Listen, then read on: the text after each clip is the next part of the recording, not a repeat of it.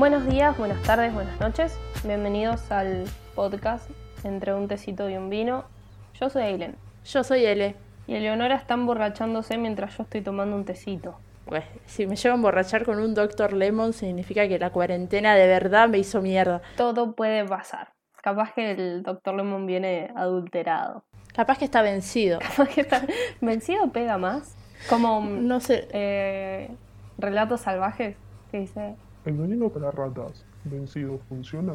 Bueno, era- no, Te morís no sé el si doble. así, pero se entiende. Sí, es una muy buena cita de esa película. Gracias, gracias. La practiqué toda la semana. Este capítulo vamos a soltar nuestro fanatismo, por decirlo de alguna manera. Porque vamos a dividir el podcast en dos musicales, de los cuales los dos nos gustan bastante. Así que va a estar súper divertido, va a tener spoilers sobre todo. Pero bueno, es un musical.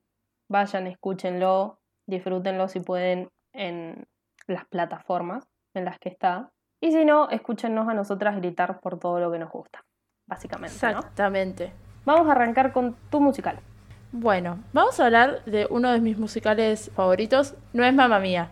Antes de que alguien suponga cosas que Podría no es Mamma serlo. Mía. Er- Re podría ser Mamma Mía. Netflix me subió Mamma Mía 2.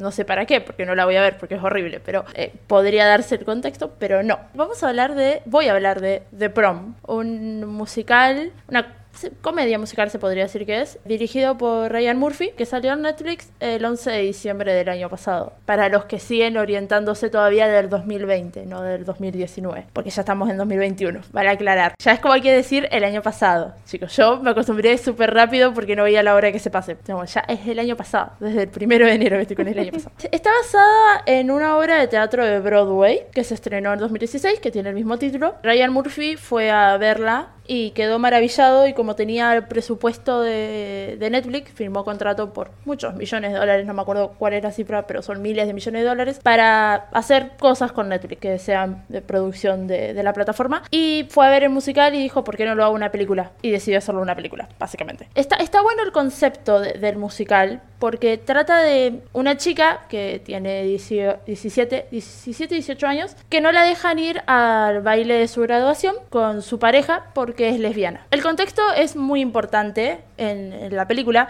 porque están ubicados en Indiana. Y he visto muchas películas de yankees como para decir que Indiana es muy conservador. La cosa es que la junta de los padres no la deja asistir, votan para que ella no pueda ir al baile, prefieren cancelarlo directamente. Así es como arranca la película, como este es el caso, este es el problema de la película. Del otro lado de Estados Unidos, en Broadway, están dos actores que, venidos a menos, la gente no los va a ver porque son narcisistas, básicamente. Todo el tiempo están ellos, ellos, ellos, ellos, ellos. Y para hacer una causa de caridad deciden ir a ayudar a esa chica, a Indiana, ayudarla a que tenga su baile, como hacerlo como una causa de caridad. Bueno, voy a defender a los gays. Básicamente es el contexto general de la película. Eh, a mí me gusta mucho porque el, el mensaje de Ryan Murphy va para ese lado, para el lado de por qué no dejan ir a su baile de graduación a una chica por ser lesbiana. Y cuando él lo cuenta, dice que le pasó algo similar. No sé si a él o a un amigo era, este, lo contó en una entrevista, pero no me acuerdo bien cómo iba, pero como que sintió muy de cerca el caso. Y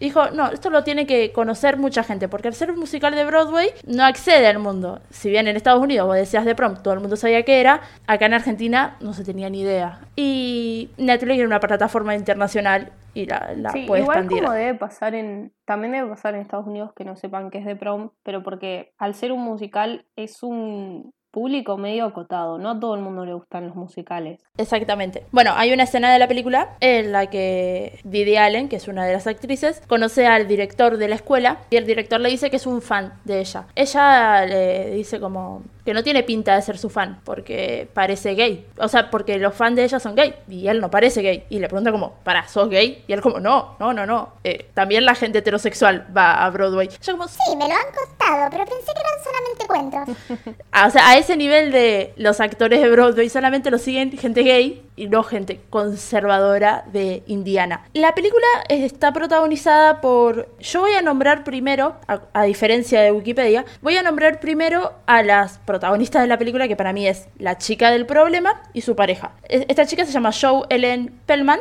la actriz. Es muy buena la historia de cómo llegó a protagonizar ese musical. Ella se inscribió al casting, no la conoce nadie, tenía 900 seguidores en Instagram, o sea, se, anotó como un simple mortal, básicamente. Ryan Murphy la eligió y hay una foto de ella en una tienda de segunda mano en Nueva York con la madre llorando porque tiene el teléfono en el oído y le están diciendo que quedó en The Prom para ser de Emma que es la protagonista. Y es muy lindo porque es una actriz increíble y tiene una voz excelente. Aparte tiene eso, le da eso aniñado al personaje que es muy lindo. Y es igual a la otra actriz. Es muy parecida a Drew Barrymore.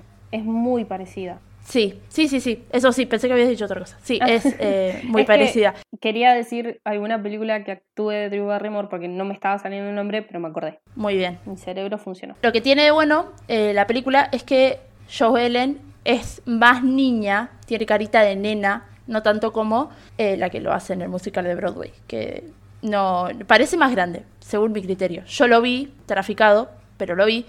Me teletransporté a Broadway. Claro. musical. Cambié, tenía muchos dólares y decidí irme por un día a Broadway a verlo. Y bueno, ella es eh, la protagonista y su pareja es Ariana DeBose, que también actúa en el musical que va a hablar Ailén, lo cual me pone Yes. muy orgullosa porque como justo elegimos dos que comparten una actriz y eso está buenísimo. Y después el elenco continúa con acá aplausos para Meryl Streep. Podría estar hablando de lo mucho que amo a Meryl Streep en la película y estoy siendo súper seria. Súper seria. Quiero que Sí, sí, valoren sí. este momento. Sí, sí, sí. Igual cuando dijiste eh, lo que me gusta de este musical, yo estaba tipo Meryl Streep. Pero después te pusiste muy seria y no te quise hacer como el chiste en el medio, porque está bueno lo que estabas diciendo, pero literalmente estaba esperando que la menciones, porque yo estaba como, bueno, ¿cuándo la va a nombrar? ¿No? Estoy siendo seria. Ahora, Era todos obvio estos... que no te habías olvidado de ella, pero No. Lo tengo anotado con unas letras así acá y tres corazones al lado. ¿Cómo querés que me lo olvide? Meryl Streep hace de Didi Allen y James Corden hace de Barry, que son los dos actores narcisistas. Son excelentes en el papel. A ver, yo amo a Meryl Streep, pero soy muy objetiva también con las cosas que hace Meryl Streep y cuando hace algo malo, digo que no me gusta. Hay cosas que ella hizo que no me gustan, lo sostengo, son las menos, pero lo sostengo. Y es excelente Didi Allen. Muchos creyeron que no iba a poder cantar y bueno, Meryl ya ha hecho musicales, pero llegó a los tonos de Beth Dibel, que es la que lo hace en Broadway, como las mejores. Y James Corden lo criticaron un montón. Particularmente a mí me encanta, pero bueno, James Corden es criticado porque dice que no es actor, es más presentador. Y a mí me gusta como no, actúa, qué sé yo. muchas películas. O sea, para mí actuó muchas, no muchas cosas, pero tiene un nivel de actuación que no, no es que hizo un papel secundario en una sola película, hizo varios papeles secundarios. Sí, sí, sí. Bueno, y el otro musical que hizo es En el bosque, con Meryl también. Y lo protagonizaban los dos juntos, igual que esto. Bueno, en, en la peli Begin Again, que también está él, no canta, pero es sobre música también. Me tiene algo ahí. Claro. Bueno, hizo Carpool Karaoke todos los años que se podía. Sí, es cierto. Era, era precioso eso. Y después, bueno, tiene un gran elenco. Todos los actores de la película son buenísimos. Yo me anoté los principales. Actúa Nicole Kidman. Es un papel secundario. Tiene una canción que es excelente. O sea, es Muy Nicole Kidman. Es, bellísima en la película. El papel está muy hecho para ella. Que un dato de color es que Meryl la tuvo que convencer para hacerlo porque no quería hacer el musical. Y Meryl la llamó y le dijo, lo voy a decir en criollo, ¿no? Pero dijo, Dale, copate, esta piola, vamos a divertirnos. y Nicole dijo, bueno, está bien, son tres escenas las que salvo, ya fue. Hola, ¿tenés un minutito para venir a hacer un musical conmigo? Claro, porque Meryl también explicó eso en, en otra entrevista, que cuando a ella le propusieron hacer Mamma Mía, el agente de ella directamente fue a decirle, este papel a vos no te va a gustar, ni te lo muestro. Y ella dijo, no, ¿de qué trata? Y se lo mostró y leyó el guion. Dijo, no, sí lo quiero hacer, pero no es tu estilo, pero me quiero reír. Y un o sea, asterisco a esto. ¿Vos retuiteaste o leíste me gusta que Netflix había puesto de que se estrenaba, va, no que se estrenaba, que subían Mamma Mía 2 y como que todo el mundo estaba esperando? Y yo estaba tipo por retuitearlo yo y decir, Dijo nadie nunca. no, nadie esperó Mamma Mía 2. claro. Nadie quería Mamma Mía 2. Salió y todos dijimos, bueno, está bien, va a ser peor que la primera. Pero ¿qué tan mala puede ser? Es malísima. O sea, arranca la película y Donna ya está muerta. Spoiler alert. No, es que no es un spoiler, ves el tráiler y te das cuenta que está muerta. Bueno, para mí Mamma Mía 2 no es canon, tipo solo existe la 1. Exactamente. Igual cada vez que veo la 1 lloro porque estoy pensando como en cuatro años más te morís. No puedo. Soy muy masoquista encima. Bueno, Nicole Kidman hace de Angie. Keegan Michael Kay hace de Tom, el director de la escuela, la pareja de Meryl en la película. Que a mí me encanta porque el actor que hacía de él en el musical de Broadway era mucho más grande. Y era como parecida a la edad con la actriz que hacía de, de Didi Allen. Y acá pusieron a Meryl, que tiene 71, con él que tiene cerca a los 50. Entonces hay mucha diferencia de edad. Y mucha gente se quejó de eso y la respuesta de otra gente fue, eh, si hubiese sido al revés, si él tuviese 70 y ella tuviese 50, no te molestaría. ¿Por qué te molesta cuando es así? Tiene una química excelente, actúan re bien. A mí me encantan los dos juntos, qué sé yo. La mujer de- del actor le pidió que agarrara la saliva de, de Meryl, la pusieron en un frasquito para tener su ADN. Es fascinante. Yo también quiero la saliva de Meryl en un frasquito. No sé para qué, pero no importa. No, no quieras que te metan presa. No busques eso. Quería, si yo viviese en Estados Unidos ya estaría presa. Lo repito porque vale la pena. Quería, si yo viviese en Estados Unidos ya estaría presa. Bueno, y después tenemos al hermoso Andrew Runnels como Trent, que es precioso. Tiene una canción que es el tema de la película. Creo que es mi tema favorito del musical. Es excelente. Esa canción trata de... Porque como es un pueblo muy conservador, son todos muy católicos. Entonces habla de la hipocresía que es la Biblia. Como no puedes estar juzgando a una chica gay y tener un tatuaje en la mano o no ser virgen. Está mal. Te vas a pudrir en el infierno. Nada, es, es buenísimo ese tema. Y después, bueno, por último voy a nombrar a Kerry Washington, que hace de la mamá de Alisa. Que nada, no, no tiene una participación muy grande, pero es la mina que básicamente quiere que se cancele la promoción, Sí, digamos. es la que rompe las bolas. Claro, es, es insoportable. Tiene una frase en un momento de la película que le dice, como que eh, Tom, el director, le dice algo como, es, se trata de derechos, ella tiene que tener su musical. O sea, es- estamos hablando de la constitución de Estados Unidos. Y ella dice, esto no es Estados Unidos, esto es Indiana. Flaca, Indiana, esta... ¿Te tengo que explicar todo? No, no, igual es, es muy mentalidad de Estados Unidos. Sí, sí, sí, sí, muy zarpado. Nada, la película tiene un vestuario brilloso, extravagante, con colores muy brillantes. Tiene unas canciones que son, to- son todas del, del musical original, menos las últimas dos que van en los créditos, que fueron compuestas para la película, que son buenísimas. O sea, hay algunas que están como muy serias, pero las que van acompañando la trama del musical son excelentes. La que canta Meryl, la primera que canta Meryl sola, que se llama... Lo voy a decir muy mal. It's not about me. Momento acá donde se pondrá un pedacito de esa canción. Ese tema, a mí me encanta. Me encantaba la voz de la otra mina, de Beth David, pero Meryl lo actúa de una forma. Encima tiene un pedacito que estamos todos mi país, mi país, porque nombraba Perón. Es excelente. Toda la escena esa de ella cantando esa En canción. contexto, porque no lo estás explicando, es que ellos van a la escuela y caen así tipo de sorpresa como, hola, venimos a salvarte la vida. Y todos están así como, ¿por qué están cantando? ¿Por qué hay luces? ¿Por qué todo se ilumina? Y Meryl está cantando, esto no se trata de mí, intenta cantar sobre Emma, pero a la vez no se sabe el nombre. Y a, Es a mí me hizo genial. mucha gracia y a la vez está como perturbada. Porque es un musical que no es eh, enteramente musical. Es un high school Claro. musical, para que, como para Claro, situar. claro, sí, tienen mucho diálogo de por medio, digamos. Es genial cómo aparece ella cual diva con ese tema, porque entran todos como, bueno, para, les vamos a tratar de explicar por qué lo que están haciendo está mal, abran sus mentes, empieza Nicole super hippie, como, abran sus mentes y sus corazones, nosotros cinco, y no está Didi, entonces empieza como, ¿dónde está Didi?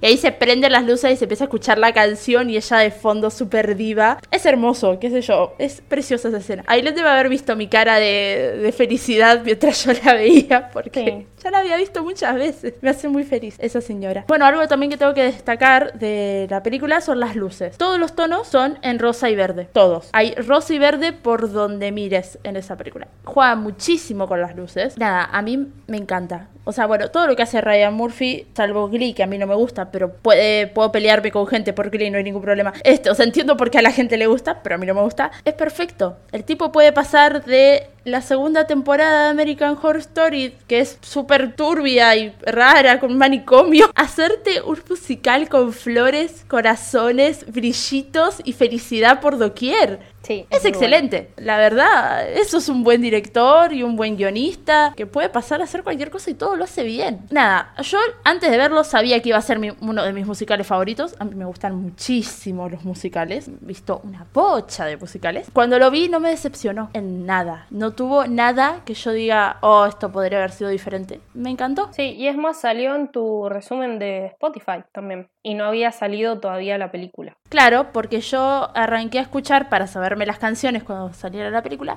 arranqué a escuchar el soundtrack del, del musical original de Broadway, con las voces de los actores de Broadway, son excelentes también. Entonces yo me sabía todas las canciones antes de que saliera, pero nada, verlas actuadas en HD Sí, es otra cosa. es precioso. Y Meryl Streep es preciosa. Creo que está en mi top 5 de películas de Meryl en este momento, a ese nivel. Y Meryl tiene tres que tienen Oscar, o sea, a ese nivel.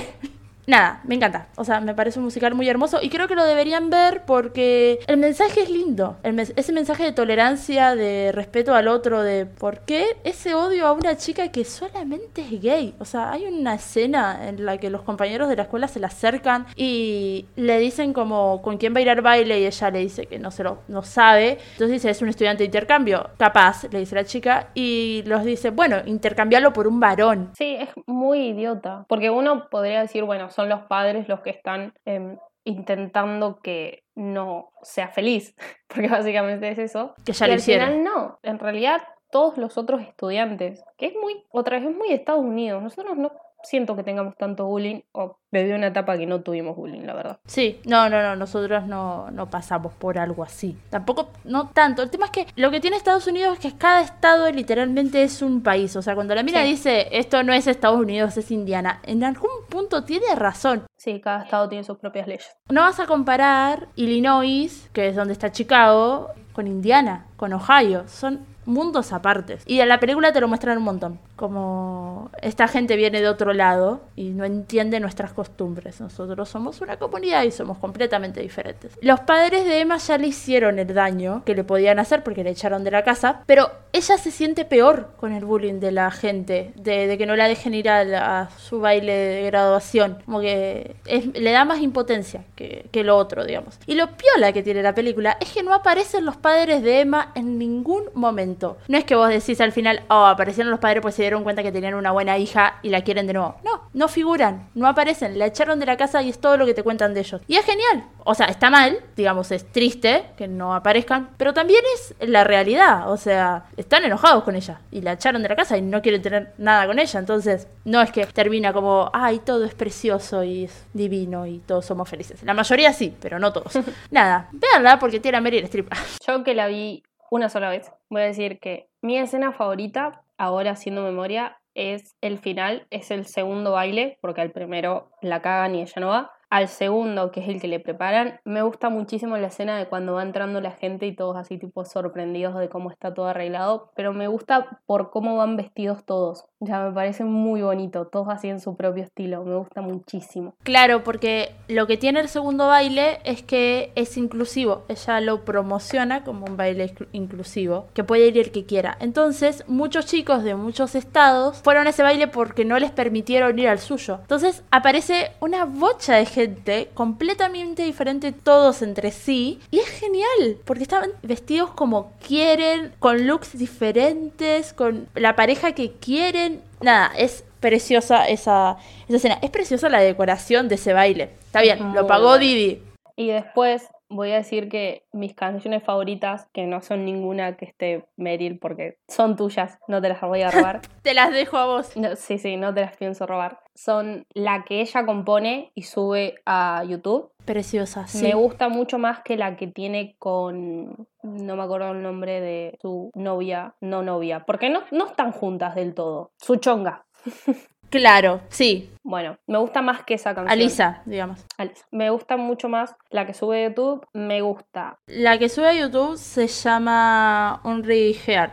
Unreally Heart. Un solo corazón, una cosa así es. Me gusta la de Nicole Kidman. Sas. Me parece muy buena. Me sé los pasos de Me esa parte. muy buena porque cuando ella le termina preguntando, tipo, ese, ¿y esa eras vos? Y la loca como, no, eso pasó hace muchos años. ¿Cuántos años pensás que yo tengo? Como que es muy gracioso, me gustó mucho. Y obviamente la de la iglesia. La de la iglesia es buenísima. Love Thy Nightborn. Ama a tu prójimo, se llama. Así que también me contabas y hablábamos de esto de que en las quejas que siempre la gente tiene es que el actor es más joven y a mí me parece que queda perfecto. Primero que nada porque el actor es buenísimo. Ya apareció en American Horror Story. No. Bueno, cuando lo veas es muy bueno, tiene muy buenos papeles y acá para mí es perfecto. No, si es mayor ya se me haría raro a la vista. Quizás me acostumbraría porque estoy como viéndolo desde el punto de vista de de lo que yo vi. Pero me parece que se quejan al pedo. Es que en la obra, yo no sabía quién era él hasta que lo vi en la, en la película. En la obra te muestran como un tipo de unos cuarenta y pico de años que se hace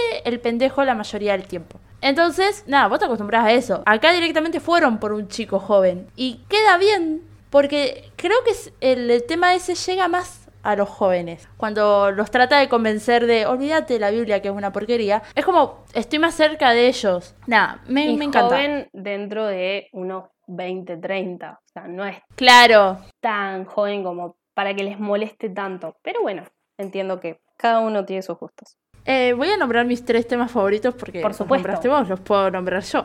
En primer lugar, claramente es It's Not About Me. Pues ese, ese tema yo lo amaba antes que lo cante Meryl. Yo no lo había escuchado con la voz de Meryl y para mí el tema ya era perfecto. Imagínate que en mi bucle de Spotify está la versión de Broadway y abajo la versión de Netflix juntas porque son las que más escuché todo este tiempo. Me gusta mucho We Look to You, que la cantar que hace del director. Él habla del- de la mina que actúa en Broadway y que no renuncia a eso porque él desde su puesto de espectador la necesita para, para seguir sobreviviendo, como que necesita salir de su rutina y que ella lo lleve a un mundo completamente diferente. Y yo la escuchaba y lloraba, porque el tema es muy, muy lento. Yo lloraba un montón porque pensaba en, lo, en que eso significa Meryl para mí también. O sea, como que miro las cosas de ella y ella me transforma un mundo de- diferente y me convence de que eso es real. Sí, y bueno. me saca también un poco de la rutina. Ponele, el año pasado yo vi muchas películas que no había visto de Meryl. Y el año pasado era un año horrible, que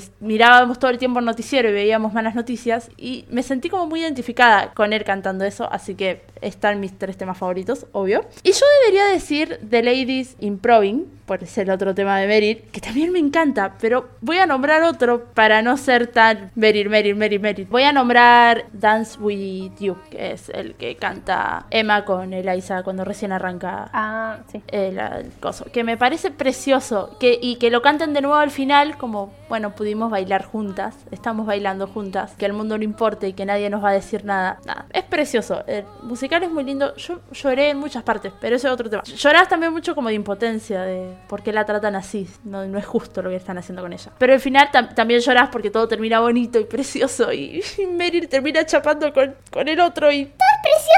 No puedo discutir. Nada, véanlo porque Meryl Streep es perfecta, es todo lo que tengo para decir.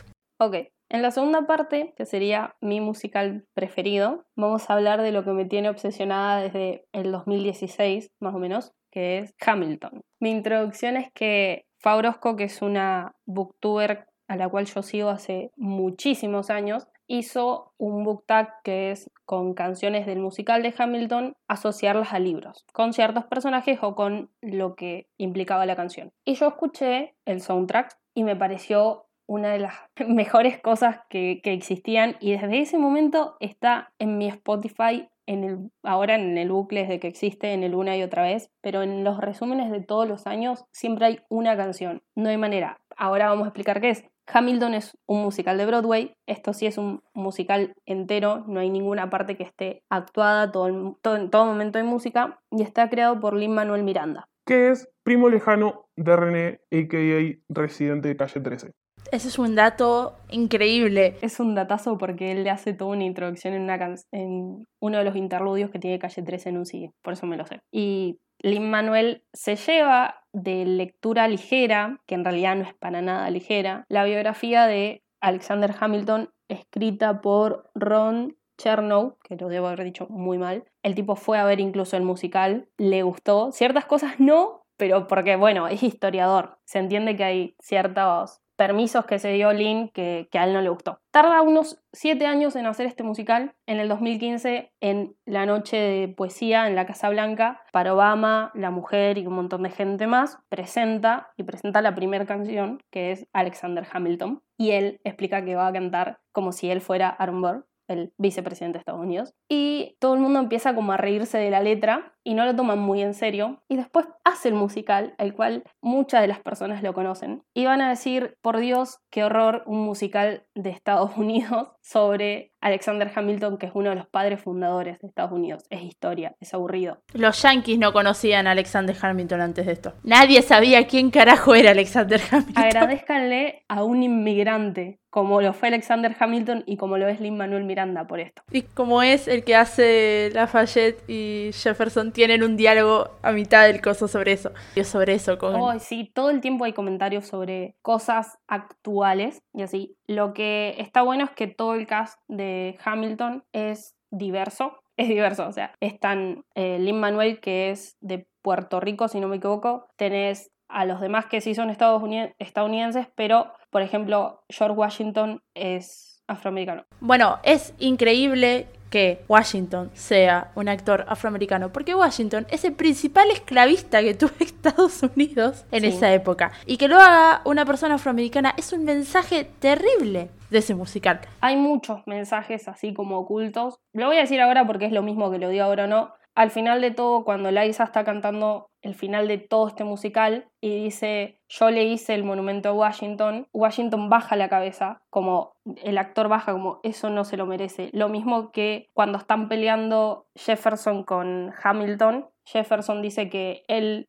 trabaja en la tierra y Hamilton le dice, ya sabemos quién trabaja la tierra, como diciéndole, vos no sos el que está tirado con un rastrillo. Totalmente. Tiene muchos guiños de eso. Lo mismo que lo que vos decís es cuando están a punto de la batalla de Yorktown, que es cuando termina Estados Unidos teniendo la independencia. Que le dice, eh, estás acá, sí, ¿qué tal? Lo estoy contando muy por encima, ¿no? Y dice, Bueno, inmigrantes, somos los que hacemos el trabajo. y literalmente el, el mundo se viene abajo ahí. Todo el mundo aplaude porque es verdad. No hay otra manera de decirlo. Y para los que no entendieron, es la vida de Alexander Hamilton este musical. Habla desde su infancia hasta su muerte y todo lo que pasa en el medio. Son dos actos bastante largos, son dos horas, de las cuales uno Dos tiene que horas cuarenta. Sí, dos horas 40, de las cuales uno tiene que estar muy preparado para esto. Las canciones son desde hip hop hasta un rapeo muy rápido y difícil y hay canciones de jazz. Además de eso, el escenario son círculos que se mueven. Te da una sensación de movimiento y te da una sensación gracias a los extras que colaboran y hacen como que la escenografía se, se vuelva y, y ellos son parte de la escenografía que mejora muchísimo la sensación de ver un musical si uno no está acostumbrado a verlo. La verdad es que es excelente como lo craneó Lin Manuel. Es muy bueno. Es excelente los, los extra. Bueno, acá es donde está Ariana DeBose, de la que actúa en The Prom, hace de uno de los extras. Creo que es como uno de los extras más importantes porque tiene muchas interacciones con, que tienen un papel, digamos, dentro de la obra, pero van vestidos de blanco, todos, con un traje obviamente de época, porque sigue siendo de época, vestidos de blanco, y vos te acostumbras a tal punto a verlos que ya sabes que son parte como del decorado, pero a la vez no. No, no te, no te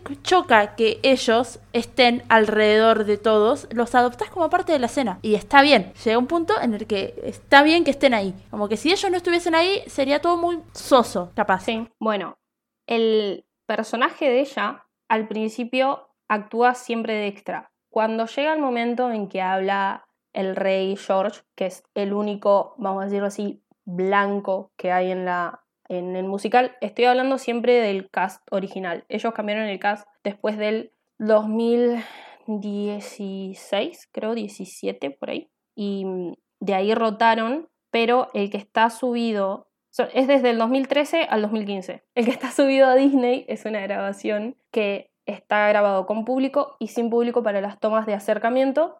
Y eh, ese sí es el caso original. Es Lin Manuel, es Leslie Odom, que es Aaron Burr, es Philippa Sow, que es Eliza, eh, René, que no me sale René el apellido. Elias Gold Es Angélica. Berry. Y bueno, Christopher Jackson, que es George Washington, y Jonathan Groff, que es el rey George.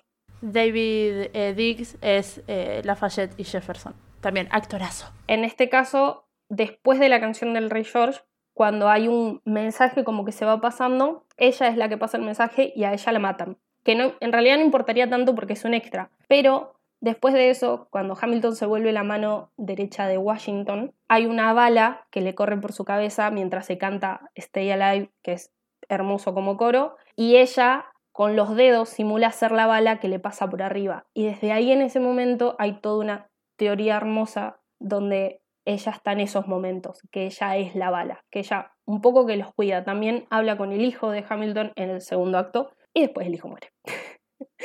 y termina siendo parte de la bala cuando está en el en la último duelo junto con Aaron Burr. También es la, que le lleva la bala en el duelo que hay, eh, no me acuerdo entre quién es el duelo, pero Entre John Lawrence y el otro es de apellido Lee, que es un comandante. claro, y que están apadrinados por Hamilton y por Aaron Burr.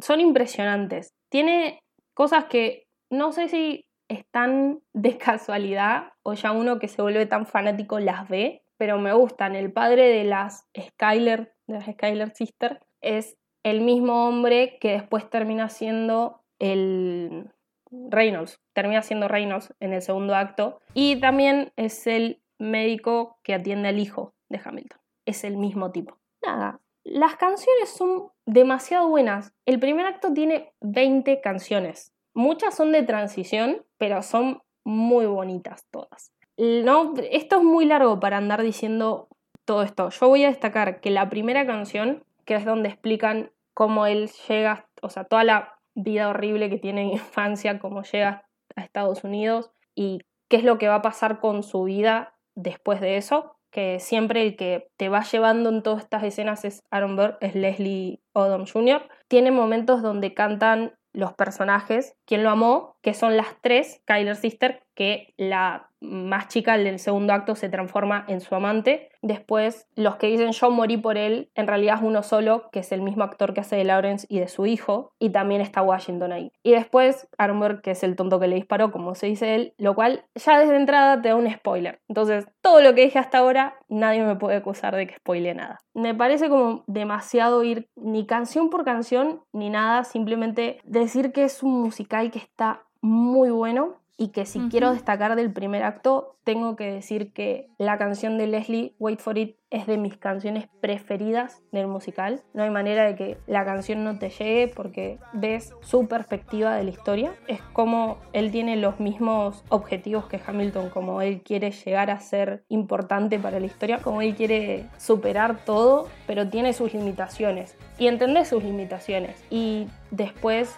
eh, Satisfied de Angelica Schuyler es hermosa. Ese es mi tema favorito. Sí, ese está en YouTube, está ese cortecito de esa canción, es, Es que, increíble. La Para, coreografía. para explicar el, contexto, cuando mm, Angélica canta Satisfied, se acaban de casar Alexander con Eliza. Entonces, ella, todos piden que la hermana vaya a hacer un brindis y ella arranca la canción como por el novio, por la novia. Arranca un proceso de volver atrás toda la escena al momento en que conocieron a Hamilton. Claro, cuando la, la primera vez que te lo muestran, vos ves a Eliza viéndolo como el hombre de sus sueños a Hamilton. Y ves como Eliza le dice a Angélica que lo, quiere conocer. Y Angélica se lo presenta, le, eh, no me acuerdo bien qué le dice, pero cuando le dice que es Eliza mm, Skyler, Skyler dice Hamilton, y la mira a Angélica y Angélica le dice My sister. Y está todo bien, se, se conocen, le pide la mano al padre, se casan, son felices, hasta el momento del brindis. Cuando llega el momento del brindis, empieza a retroceder todo lo que hicieron. Es como literalmente rebobinarlo. Es exactamente los mismos movimientos. Retrocediendo todo hasta el momento, todas las escenas que pusieron de, de la vida, hasta el momento en el que se conocieron. Y te cuentan que en realidad Alexander primero se conoció con, eh, con Angélica. Y que Angélica lo veía también como un hombre perfecto, pero ella es la mayor y ella es la que tiene que casarse con el hombre rico y llevar adelante la familia para tener Acá un... es donde yo hablo de las licencias que se tomó Lin Manuel, porque los Skyler eran un poco una familia más grande, había como más hermanos, no era la responsabilidad de Angélica, pero me gusta mucho el twist que le dio. Bueno, todo el, el rap, no sé si es rap, eso, cómo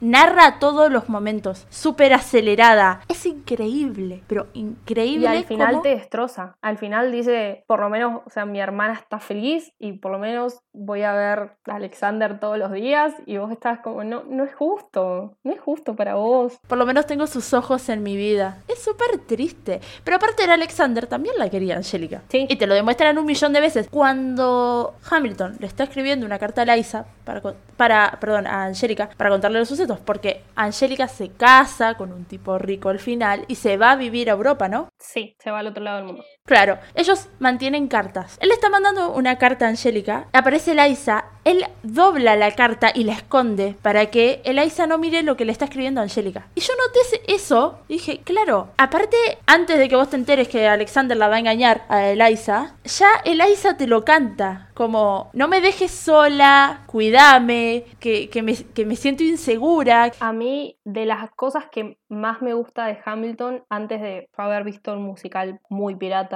y después soportarlo, que Disney lo iba a poner, creo que este año 2021, en cines, porque son sus derechos, pero bueno, lo subieron antes, pues pandemia. Jaime Altozano, que es un tipo de España que hace videos sobre música, tiene un video larguísimo sobre Hamilton, de los cuales muestra un montón de estas pequeñas cosas que tiene, el cómo dicen Hamilton o cómo las palabras de Burr combinan con su apellido. O el Helpless de, de Liza, que después lo canta María Reynolds. O sea, es durísimo que María Reynolds lo cante después. Es muy duro. A mí me hace muy mal a la mente. O que en el... ¿En dónde es? En, en Nonstop, que es el final del primer acto, se unen todos estos leitmotiv, como lo llama Jaime, de Nunca vas a estar satisfecho, de Helpless, que es indefensa, de Wait for it, que le canta Leslie. O sea, todo se une hasta que él dice la frase de él, no voy a desperdiciar mi tiro. Que también esa tiene 45.000 connotaciones en todo. Del tiro, del shot de tomar. Es increíble lo bien que está hecho. O sea, Lin Manuel Miranda literalmente tuvo siete años haciéndolo y valieron la pena los siete años que estuvo. O sea, es impecable. Y cada vez que lo vas viendo, poner yo lo veo por cuarta vez ahora, y le encontrás más detalles, y le encontrás, y empezás a mirar a, qué sé yo, la primera vez que lo ves, mirás a los dos que están cantando, pero después empezás a mirar el entorno, y ves como, claro, que esté aquel parado allá, quiere decir un montón. Sí. El último tema, cuando Bern le está gritando, Eliza le pide que se quede con ella, Angélica también le está rogando que, que baje un poco sus humos, y él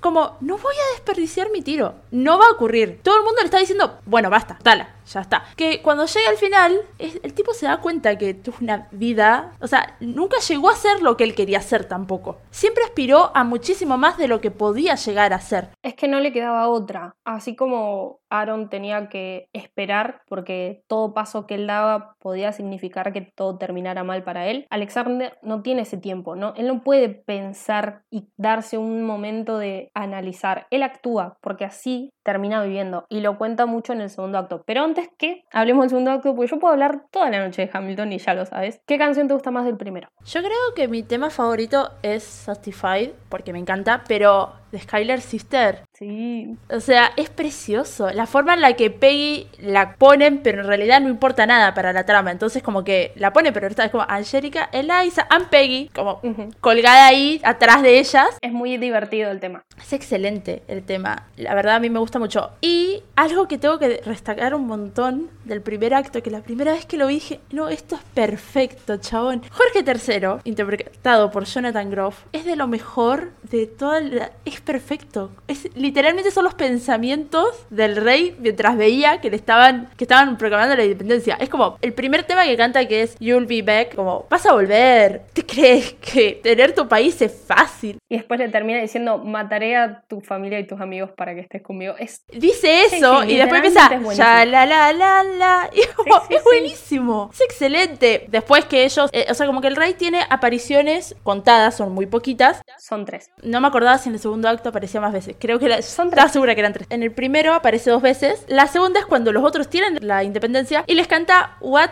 Comes Next que es como ¿Y ahora qué vas a hacer? Listo, sos independiente, tenés tu país. ¿Qué te crees? ¿Que esto es fácil? ¿Que, que, que mi tarea es fácil? Y le tira, vas a volver arrastrándote hacia mí. Es buenísimo. Sí, sí, sí, es espectacular. Es excelente. Aparte, cómo se va enojado. Termina como de cantar y se queda parado dos segundos mirando un punto fijo y se va como haciendo puchero como, ay, perdí. Tiene, el primero viene con, o sea, todo súper formado, ¿no? La corona, Sí. su capa, su bastón. no La gente atrás que lo... Y aparte es como mensaje del rey, mensaje del rey y todos cantando que está entrando el rey. Y la segunda vez ya sin capa, medio ahí como, bueno, La tercera está súper así nomás. Sí. Y después tiene más apariciones en el segundo acto, que es cuando Hamilton se vuelve.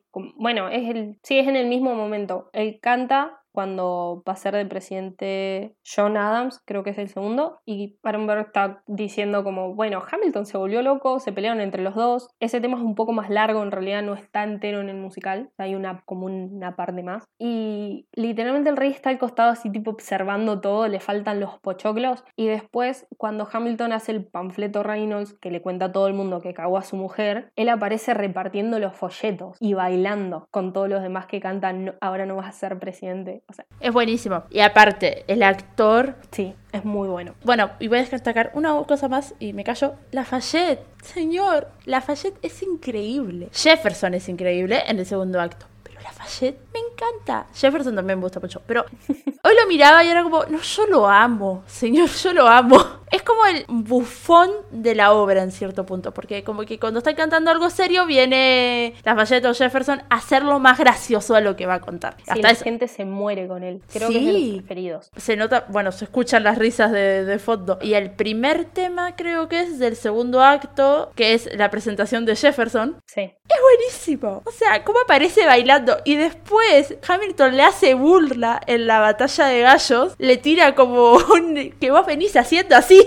O una cosa así. Él acaba de moverse en la videollamada imitando a Jefferson bailar. Aclaro para la gente que no ve. Claro, la gente no me está viendo, pero yo como hablo, me muevo también. Nada, me, me puedo callar. Ay, los 10 mandamientos del duelo. Sí, es muy bueno que los, sí, del- el de los duelos, porque te explica lo que era un duelo en ese momento y cómo estaba hecho. Y está muy fácil de entender. En 10 pasos, 10 simples pasos. Y Buenísimo. la canción que viene después es muy buena, que es que George Washington lo manda a casa porque le dice, estás loco, chau, goodbye. En el primer acto uno asume que Hamilton es bueno, que es un triste y sufrido niño, ya les hemos contado de que no. En el segundo acto, por estas cosas de el poder, pasa a ser un poquito el villano y engaña a Eliza. Nada, el marido se entera, lo empieza a buscar para que le pague y dice, sí, sí, te puedes acostar con mi mujer. Del segundo acto voy a decir que me gusta las dos canciones que tienen el mismo ritmo, que es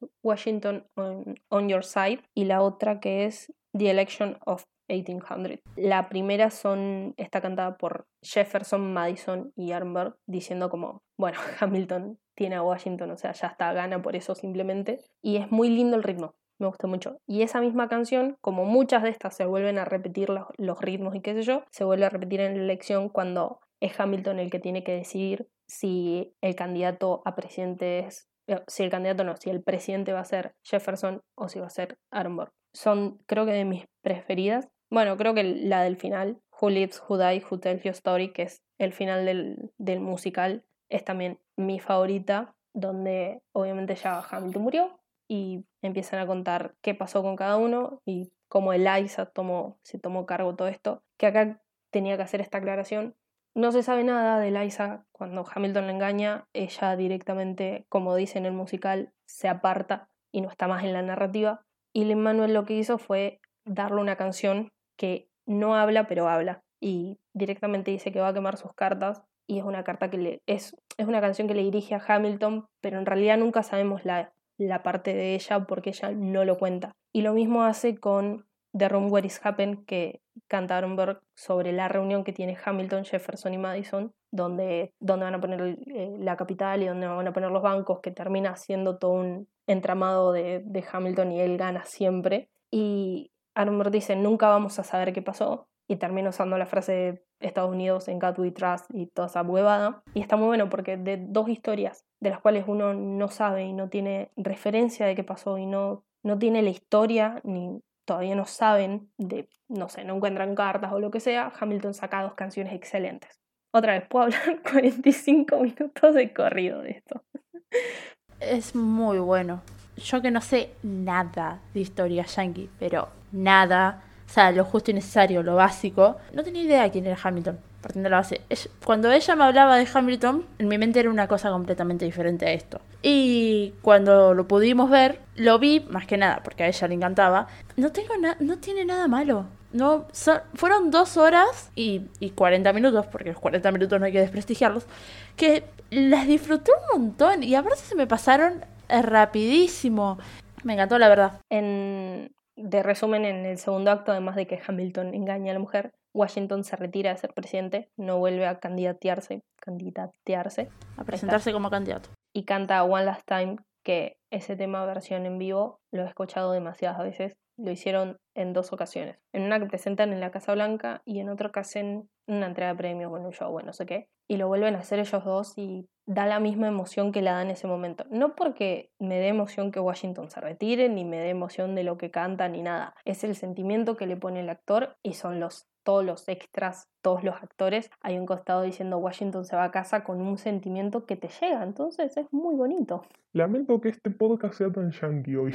Uy, sí, es Yanquilandia pura. Solo puedo decir que la gente que lo puede piratear lo vea, si no, o sea, si no tiene Disney Plus, El tema es que en Disney Plus está solamente en inglés. y que busquen, si no, en YouTube las canciones con animación, porque hay muchas personas que le hicieron versión animada y está muy divertido de verlo. Y yo lo vi la primera vez con subtítulos en YouTube, que incluso ponían los asteriscos a ciertas cosas que uno por ahí no tiene muy en cuenta, entonces como que te agregaban abajo para que vos pauses el video, obviamente, y sepas a qué se hacía referencia. Lo cual, maravilloso. Bueno, les hemos hablado de dos musicales, o sea, uno con más historia. Ganó, Hamilton ganó muchísimos premios aparte. No sé bien cuántos. Vi la lista hoy. son, son dos cosas distintas las que hablamos. Hablamos de un musical entero y que lo que vos podés ver es que está grabado desde el teatro. Y hablamos de un musical que es, está Película. llevado a una película y que es película y musical, por así decirlo. Bueno, hablemos de recomendaciones. Primero vos. Yo voy a hablar, no sabía qué recomendar porque desde que grabamos el último hasta ahora no he visto nada interesante de recomendar. Así que dije, bueno, voy a recomendar una serie. Entré a la aplicación de las series, empecé a bajar, a bajar, a bajar, a bajar, hasta encontrar una serie que diga es recomendable. Voy a recomendar Modern Love, una serie de original de Prime Video. Es del 2019, es una comedia romántica, tiene una sola temporada y ocho capítulos. Los ocho capítulos son historias completamente diferentes. Lo que tiene de interesante es que son diferentes tipos de amor. Todos los capítulos te cuentan una forma diferente de amar. Mm, Qué sé yo, arranca el primer capítulo por una chica que vive en un edificio que tiene un portero que es adorable y que la adora un montón. Y vos lo ves al tipo ayudándola en diferentes situaciones de la vida, cuando como es rechazada por muchos hombres a lo largo de su vida. Y mm, nada, es como el amor de amistad que tienen ellos dos. Cuando ella tiene un hijo, él como que la super apoya y, les- y le cuida al chico y es todo muy bonito. También tiene, eh, qué sé yo, otra historia, no me acuerdo qué número es, creo que es la 7, donde tenemos una pareja, que uno de ellos dos es interpretado por Andrew Scott, que no es dato menor, Señor hermoso, que amamos. Qué perfecto. una pareja gay que quiere adoptar a un bebé de una mina que todavía está embarazada y no lo quiere. Pero es una nena, es como muy chiquita y vive en una situación de calle, entonces es como medio complicada también cómo terminan adoptando también a la madre original del, bebé, la madre biológica. Es muy bonita, qué sé yo, y hay otra que trata de Anne Hathaway con siendo bipolar y enamorándose de un flaco que no sabe que es bipolar y que no entiende qué le pasa porque ella no se lo explica. Es preciosa. La serie es muy bonita porque no trata del amor convencional, no es que todos los capítulos cuentan una historia de un hombre y una mujer heterosexuales que se quieren, que no se quieren, que van y vienen. No, son diferentes tipos de amor. Eh, Amor de amistad, amor a un hijo, amor a una pareja eh, o amor a sí mismo. Porque la de Anne Hathaway trata mucho el tema de, bueno, sos bipolar, pero tenés que querer como sos. Porque esto lo vas a tener toda la vida. Está basado la serie entera en una columna semanal que se llama Modern Love de New York Times. Básicamente era una persona X que todas las semanas sacaba una especie de capítulo sobre una, un cuentito de amor. Y lo hicieron una serie. Tomaron como los ocho mejores o los ocho más lindos. Lo hicieron una serie. Tiene capítulos que son más tristes, capítulos que son más graciosos, capítulos que son más turbios, porque hay uno de una chica que se enamora de su profesor y es como raro. Nada, está muy buena. Es súper recomendable. Yo me quedé esperando que hicieran otra temporada. Es como linda para pasar el rato. Y como cada capítulo trata de una cosa diferente, puedes ver un capítulo un día, otro capítulo otro día. Y no, no te genera una intriga el próximo capítulo. Es como principio y fin, todo en 35 minutos creo que dura cada capítulo o una cosa así. Anoté como los actores más conocidos que están, tiene, cada capítulo tiene un elenco diferente, así que son actores completamente diferentes. La principal, y porque estuvo nominada a un Emmy por este papel, es Anne Hathaway. Después anoté a Andrew Scott, que es nuestro querido, ¿cómo era que se llama el malo de Sherlock? ¿No me sale? Moriarty. Moriarty, es nuestro querido Moriarty, amado Moriarty. Tina Fey, Dev Patel, Julia Garner, que es la de Ozark, eh, y Andy García. Anoté, hay muchísimos nombres más conocidos. Este, yo anoté los que vi en, en algún otro lado, digamos, porque hay otros que no tengo idea y tampoco me acuerdo qué hacían en, en su papel. Pero nada, si tienen Prime Video y tienen ganas de pasar un lindo rato, porque encima es súper para ver un, un solo día. Tienen ganas de arrancar una serie a la tarde y la terminás a la noche. Son capítulos cortos, es entretenida, hay cosas que son lindas, hay cosas que te van a hacer llorar un poquito capaz, pero es muy bonita, la verdad, es muy bella. Y a mí me enganchó por el, la portada. O sea, la vi en Prime y dije, ay, se llama Amor Moderno. A ver, y la entré y Bueno, esto, y me puse a mirarla. Está bien. ni siquiera pasó por mi lista. objetivo. Totalmente. Nos hace falta así como historias bonitas, lindas, simple, sobre todo por los tiempos que estamos pasando. Es como que es linda- algo que no hace falta pensar mucho. Lo vemos, lo pasamos un lindo momento y ya está. Después poner noticiero y te marcas. Todo iba muy bien. Todo iba muy bien hasta que pusiste el noticiero. Y nada, esa es mi recomendación semanal. Bueno, yo voy a recomendar un libro. Viene una serie de libros policiales de Jussi Adler Olsen, que es un señor que nació en Dinamarca y escribió una serie que se llama Departamento Q. El primer libro se llama La mujer que arañaba las paredes, que es del 2011. Tenemos dos historias. Tenemos la historia de el Departamento Q, que es un departamento creado por el gobierno de, de la ciudad de Dinamarca. No voy a decir el nombre, no me va a salir, no lo voy a intentar. Que dice que hay muchos casos que no están terminados, que están cerrados y que nadie los volvió a visitar, entonces, o sea, necesitan victorias, una cosa así. Crean este departamento y le van a dar plata y qué sé yo. El jefe de policía eh, dice, bueno, está bien, a crear esto me voy a quedar con bastante parte de la plata y lo pone detective Carmork a, como si fuese el jefe de este departamento, pero es él y un tipo más, que el tipo es un musulmán que sirve de asistente y que le hace café horrible. Nada más que para eso está. Pero en realidad el tipo es bastante inteligente y lo ayuda con el caso que en este libro se trata.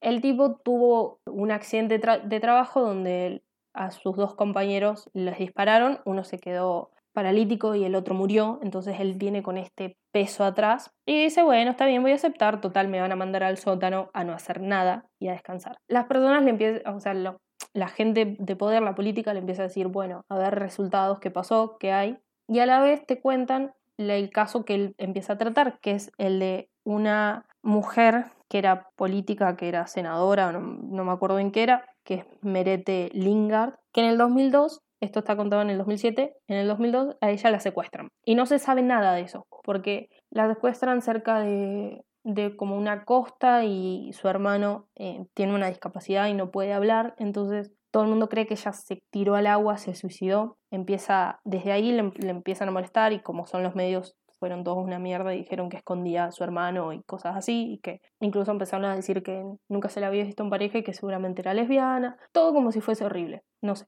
Y nunca se sabe. Él en el 2007 agarra este caso, empieza a como volver a leerlo y, y así, y se da cuenta de que hay un montón de, de inconsistencias, que quien dirigió este caso, que encima no se lleva bien con él, no agregó ciertos datos que quizás hubiesen sido de vital importancia, que si se hubiese fijado en esa cosa, hubiese tenido la posibilidad de averiguar qué le había pasado. Vos en el libro lees todo lo que le pasa en el 2002 a Merete desde mucho antes para que vos sepas cómo es su vida hasta el momento en que la secuestran y qué le pasa a ella mientras está secuestrada. A la par, lees capítulos, todo señalado por el año, de cómo Carl va llevando la investigación hasta que se da cuenta de qué le pasó a Merete. Está muy bueno, a mí ese tipo de libros me gustan muchísimo. Fui muy fan de John Verdon, que tiene un, par de libros así, que es, es de un detective y hace como una serie de un montón de casos. Y este era de ese estilo, está muy bueno. La cosa es que lo leí y no lo pude leer cuando lo compré porque venía del libro muy pesado que había leído y me daba como mucha cosa leerlo. Y Eleonora me lo mandó por correo. Ah, claro, sí, sí, sí. Y lo leí y me lo devoré creo en dos días. No hay manera de no terminarlo rápido, está muy bueno. Fin de mi recomendación. En avisos parroquiales, tomen agua, pónganse protector solar, usen bien el barbijo. Pónganse al colegio, mantengan la distancia de la gente. Bueno, llegamos al final. Esto fue muy largo, ya lo estoy sufriendo. No esperábamos que fuese tan largo. El tema que creo que salió como nuestro fanatismo de adentro por todo No, lo yo, que... yo asumía que esto iba a ser muy largo, pero era o hacer uno dividido en dos o intentar acotar. Y eso que no me extendí hablando de lo mucho que amo a Meryl Streep y los motivos por los que la amo. Lo sé, me sorprendiste. ¿Viste? Estoy como re profesional. Y sí, una de las dos tenía que ser la profesional. Ponele. Bueno, la imagen va a ser una edición nuestra porque claramente todavía no la tenemos ni sabemos cómo va a ser, entonces va a ser algo que vamos a hacer por nuestras manos, que va a ser photoshopear imágenes que alguien más hizo. Como Esa siempre. es mi aclaración. Y como final pueden encontrarnos en Instagram como arroba entre té y vino, pueden comentar las fotos, pueden darle me gusta y pueden compartir todo. Bueno, creo que no se puede, pero nada, suban que están escuchándonos mierdas. Suban una, nos escuchan. suban una captura y etiquétennos que a nosotras cuesta dos segundos y a nosotras nos alegra un montón saber que nos están escuchando. Sí, eh, literalmente saltamos y nos mandamos audios las dos como te Sí. llegó una notificación. Y eso, Sí, sí, sí. Bueno, Nos pone muy feliz. sí. A mí me siguen en Instagram como arroba ailen1997 y en Twitter como ailevedia, aile con dos. A mí me siguen en, en Instagram como arroba y en Twitter como arroba lvillarruel ok. Adiós. Adiós.